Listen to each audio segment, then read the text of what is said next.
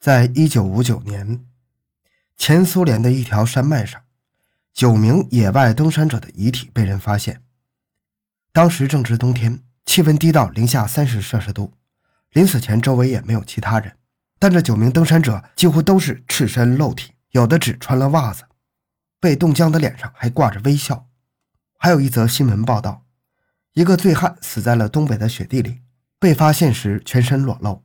人们原以为是被人谋杀、抢劫了，结果法医鉴定之后，十分肯定地说他是硬生生的冻死的，衣服也是临死之前自己一件件脱掉的。这两个例子有个共同的特点，就是他们在冻死的过程中反而会主动的脱下全身的衣服，而且脸上还带着一股诡异的微笑。这究竟是怎么一回事呢？回到现场，寻找真相。小东讲故事系列专辑由喜马拉雅独家播出。在医学上，这种现象有个专有名词，叫做反常脱衣。在冻死的这类死亡形式中，有四分之一的概率都会出现主动脱下衣服的动作。当人体持续低温突破核心体温最低值时，大脑下丘脑的中枢神经就开始错乱，给人造成全身发热的幻觉。让濒死的人用尽最后一丝力气脱掉自己的衣服，在温暖的假象中露出微笑，没有痛苦的走向死亡。那像我们人这种恒温动物，在体温一点点下降时，身体会经历哪些折磨呢？大脑又是怎样欺骗自己，诱导身体脱下衣服呢？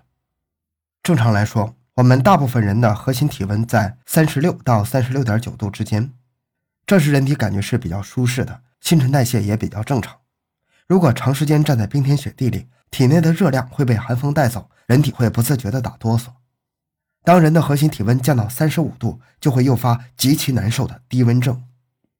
这时，身体的代谢循环和呼吸节奏都会减慢，同时胸肺部面临氧气不足的危险，大脑皮层的大部分活动开始受到抑制，思维意识也更迟缓，甚至出现短暂的模糊。但此时体温下降还是在人体可调控、可承受的范围内。人体会被冻伤，但不至于被冻死。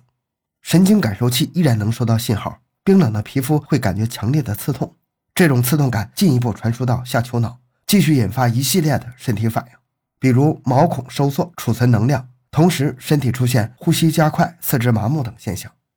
等到体温降至三十二度，血管收缩，激活自救系统。当人体体温下降到这个时候，肌肉的颤抖是无法自控的。髓质肌激素、肾上腺素会大量分泌，迫使身体细胞全员动起来，加快血液循环，来制造更多的热量。一部分神经系统被麻痹，人体还会丧失部分记忆。随着体内葡萄糖的消耗加速，身体感官上几乎已经感觉不到痛了，转而十分饥饿。身体的加速抖动仍然止不住寒冷，无法造出足够的热量时，就会激活体内的自救系统。此时，大脑想到的是。先活下去再说，其他的都管不上了。这个时候，身体接收到大脑指令，开始有选择的抢救那些重要器官，优先保证关键部分的运转。大量血液和氧气会集中流向大脑、心脏，同时血管收缩，四肢、脸部会因为失血而变得苍白发青。如果此阶段身体一直没有回暖的话，一直收缩的血管会不自觉的痉挛，从而扩张流通更多的血液。原来集中在大脑、心脏的血液。会顺着血管又流向体表，加上体温调节中枢已经瘫痪了，此时人会感受到一种温暖的错觉，这其实就是一种危险的讯号啊！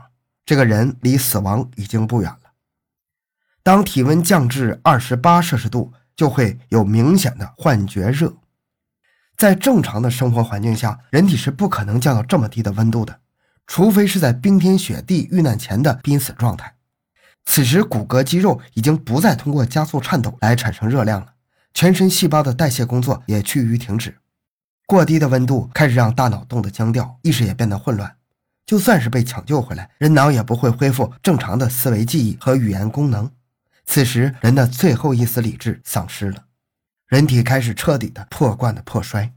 此前为了自保而收缩的血管开始彻底大开，积聚在大脑、心脏的血液会加速逆流回全身各部位。已经极其病态的下丘脑会收到身体好热的信号，下达最后一项死亡指令：脱掉衣服。这一行为在我们普通人看来难以理解，简直就是自寻死路。但是对当事人来说，在临死前身体的一系列反应，确实会让人收到了热死的错误信号，转而脱掉自己的衣服，而这个动作也会加速自己的死亡。当体温降到二十五摄氏度，那基本上就毫无生还的可能了。被寒冷冻得透透的身体，此时会全身僵硬，甚至某些部位开始结冰了，血液开始凝固，不再循环，体表的皮肤变成蓝色，呼吸和脉搏越发的微弱，只剩下残存的一点气息。体内的心脏开始不规则的跳动，随时都可能停止。大脑会在心脏停止后不再运转。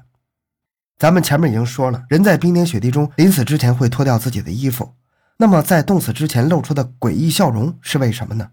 这就是咱们刚才说那个。血液从核心部位逆流回全身的时候，会把很热的错误假象传递给神经中枢。这个时候，体温调节中枢中的冷知觉已经被麻痹了，失去了自我调节能力，分不清真实的感觉是什么，就机械的把错误信号传递给瘫痪的大脑，使你感到奇热无比。那么这时候人的感觉是完全错觉的，就是一种非常温暖、非常舒适的错觉。当人处在这样的错觉之下，会丝毫感受不到任何痛苦，转而露出一种满足的笑容。临死之人的大脑中可能还会看到很多非常美好的幻觉。说到这儿，你想起什么来了？有没有想到卖火柴的小女孩？就是这个意思。好，今天内容就到这里，下期再见。